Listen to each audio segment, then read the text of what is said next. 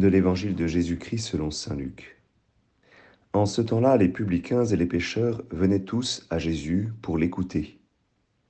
Les pharisiens et les scribes récriminaient contre lui. Cet homme fait bon accueil aux pécheurs et il mange avec eux. Alors Jésus leur dit cette parabole.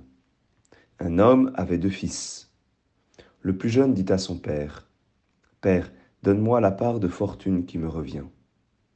Et le père leur partagea ses biens. Peu de jours après, le plus jeune rassembla tout ce qu'il avait et partit pour un pays lointain, où il dilapida sa fortune en menant une vie de désordre. Il avait tout dépensé quand une grande famine survint dans ce pays, et il commença à se trouver dans le besoin. Il alla s'engager auprès d'un habitant de ce pays qu'il envoyait dans ses champs garder les porcs. Il aurait bien voulu se remplir le ventre avec les gousses que mangeaient les porcs, mais personne ne lui donnait rien. Alors il rentra en lui-même et se dit, Combien d'ouvriers de mon père ont du pain en abondance, et moi ici je meurs de faim. Je me lèverai, j'irai vers mon père, et je lui dirai, Père, j'ai péché contre le ciel et envers toi. Je ne suis plus digne d'être appelé ton fils. Traite-moi comme l'un de tes ouvriers. Il se leva et s'en alla vers son père. Comme il était encore loin, son père l'aperçut et fut saisi de compassion. Il courut se jeter à son cou et le couvrit de baisers. Le fils lui dit, Père, j'ai péché contre le ciel et envers toi. Je ne suis plus digne d'être appelé ton fils.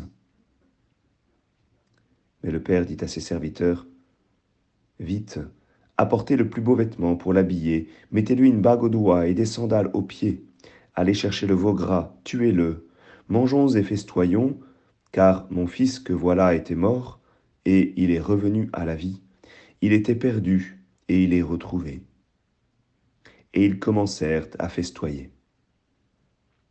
Or le fils aîné était au champ.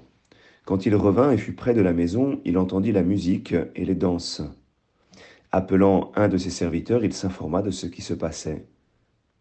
Celui-ci répondit, Ton frère est arrivé, et ton père a tué le veau gras parce qu'il a retrouvé ton frère en bonne santé. Alors le fils aîné se mit en colère, et il refusait d'entrer. Son père sortit, le supplier. Mais il répliqua à son père, Il y a tant d'années que je suis à ton service, sans avoir jamais transgressé tes ordres, et jamais tu ne m'as donné un chevreau pour festoyer avec mes amis. Mais quand ton fils que voilà est revenu, après avoir dévoré ton bien avec des prostituées, tu as fait tuer pour lui le veau gras. Le père répondit, Toi, mon enfant, tu es toujours avec moi, et tout ce qui est à moi est à toi.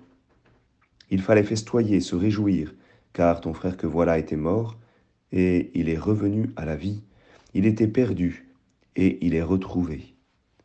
Acclamons la parole de Dieu.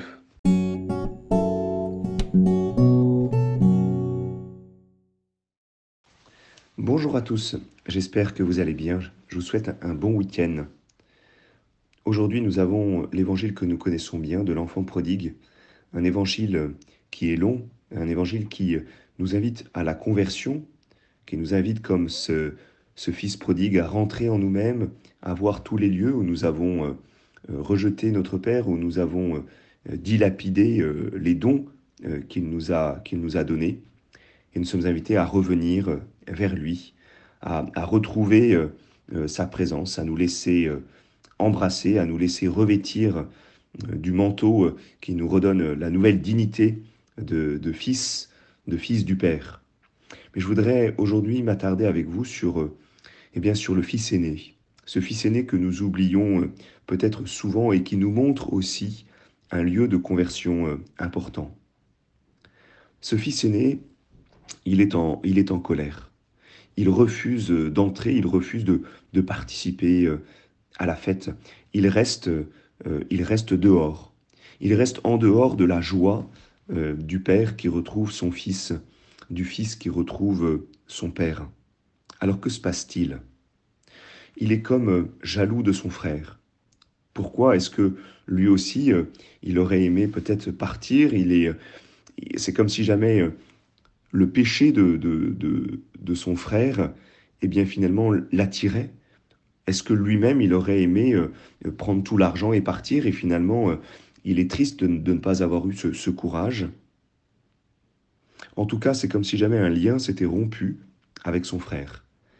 C'est comme si jamais il n'espérait pas son retour. C'est comme si jamais il y avait quelque chose qui s'était brisé de manière définitive. Et d'ailleurs, quand il parle de son frère à son père, il n'utilise pas le mot mon frère, mais il dit euh, Mais quand ton fils que voilà est revenu après avoir dévoré ton bien avec des prostituées. Il utilise, vous savez, ces formules comme quelquefois dans la famille, euh, où, on, dit à, l'épouse euh, C'est ton fils, quand ça va pas, justement. Ou alors ton père, ta mère, va voir ton père, va voir ta mère, comme si jamais là il y a quelque chose qui fonctionnait mal. Il y a, il y a malheureusement quelque chose de plus grave, c'est que ce fils aîné, il en vient, il en vient presque à rejeter son père. Son père qui sort pour le supplier. Alors il lui dit euh, quelque chose de terrible, jamais tu ne m'as donné un chevreau pour festoyer avec mes amis. Comme si jamais il avait manqué quelque chose. L'a-t-il seulement demandé? Regardez la, la réponse du Père. Tu es toujours avec moi, tout ce qui est à moi est à toi. C'est-à-dire que le chevreau, il était à lui. Il pouvait festoyer avec ses amis. C'est comme si jamais il n'avait pas pris conscience de la présence de son Père, avec qui il est depuis toujours. C'est comme si jamais il n'avait pas pris conscience de tous les dons qui lui étaient faits. Alors, euh, c'est pour nous euh, peut-être une invitation euh, à, nous poser la question de, eh bien, de, de notre joie, peut-être que nous perdons. Une joie que nous perdons d'être en présence de notre Père. Une joie que nous perdons alors que nous avons les dons du Père qui nous sont donnés. C'est peut-être aussi cette conversion que nous avons à vivre pendant le carême, une conversion sur le regard de notre frère qui a pu dilapider les biens, qui a quitté la communion, est-ce que j'ai un regard d'espérance sur lui? Et est-ce que je me réjouis de son retour? Est-ce que je me réjouis de la miséricorde de mon Père à l'égard de ce frère qui a fauté. Et puis surtout, est-ce que je me réjouis eh bien, eh bien d'avoir moi tous ces biens? Est-ce que je me réjouis d'être en communion avec mon Père? Est-ce que c'est cela qui me met dans la joie? Ou bien finalement suis-je un enfant gâté? Et je ne vis même plus de cette communion et des dons que le Père me donne. Je souhaite à chacun une bonne journée.